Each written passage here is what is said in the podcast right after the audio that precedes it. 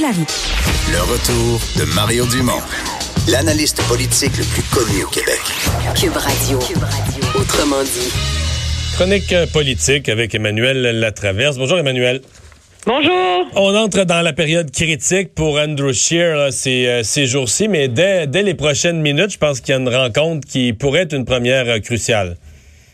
Oui, parce que M. Scheer rencontre euh, les membres de son caucus sénatorial, parce qu'il reste encore quelques sénateurs conservateurs. Et ça, c'est un premier test parce que c'est définitivement du côté, en termes de caucus, c'est du côté des sénateurs hein, qu'on a entendu davantage de voix s'élever contre son leadership. On n'a qu'à penser euh, au sénateur euh, Jean-Guy Dagenet, par exemple, qui t'a accordé une entrevue à la télé. quand la semaine dernière. Lui est pas nuancé, là.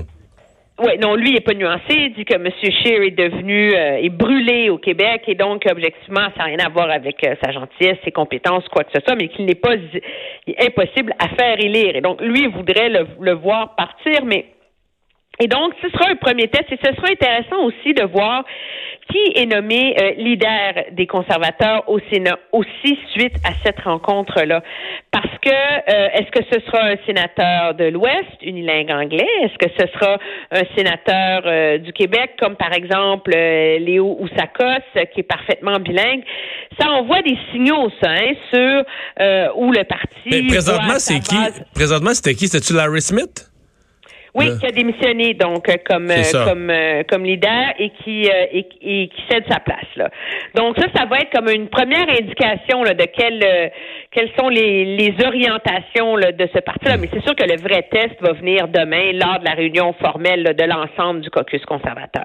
Est-ce que parce qu'on a déjà vu ça, est-ce qu'on pourrait se retrouver avec un caucus complètement silencieux où personne dit rien à l'entrée à part euh, à part le fait qu'on va se parler entre nous puis qu'il en sort pas grand chose après puis on discute à l'intérieur mais est-ce que est-ce que Andrew Scheer pourra encore réussir à accomplir ça, garder la discipline des troupes euh, moi, je pense qu'il va réussir à, à, maintenir une certaine discipline. Ça va être en effet très intéressant de voir qu'est-ce que vont oser dire à voix haute les élus conservateurs parce que euh, ils nous ont donc beaucoup parlé, hein, euh, sans être cités off the record, à micro fermé depuis depuis la défaite électorale. Mais là, c'est le vrai test, là, tu sais, de la transparence. C'est une autre affaire. C'est une autre affaire de se lever au caucus devant les 120 quelques collègues, là, puis de dire, moi, je pense que le chef qui est assis là au bout de la table, euh, on le veut plus.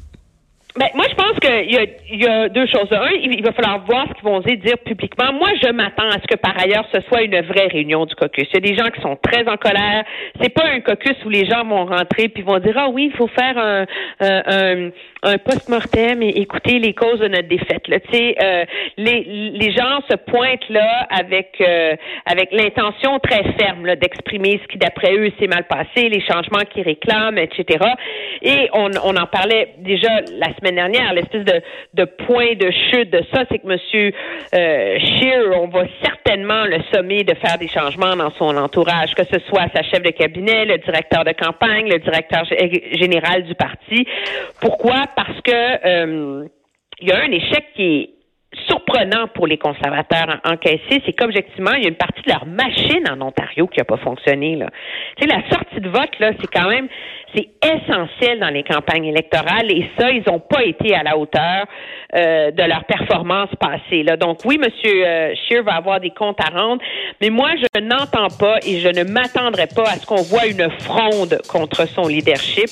C'est pas dans, dans les habitudes de la maison. Là. Donc, peu probable que demain, ce soit, on va dire, un, un, un bain de sang. jour d'Andrew Scheer, là? Ouais, un bain de sang avec le chef qui sort euh, en, en, en, pleurs, là. Non, non, je m'attendrai pas, euh, je m'attendrai pas euh, à ça. Là. Je pense que la pression va venir davantage des membres. Un peu plus tard, peut-être. Oui, merci, Emmanuel. Très bien, au revoir. Au revoir.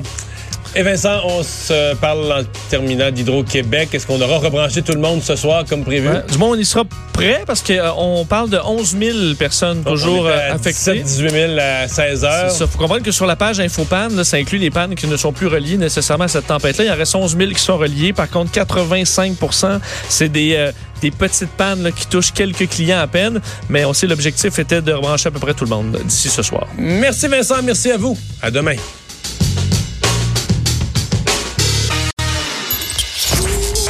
Pour écouter cette émission, rendez-vous sur cube.radio ou téléchargez notre application sur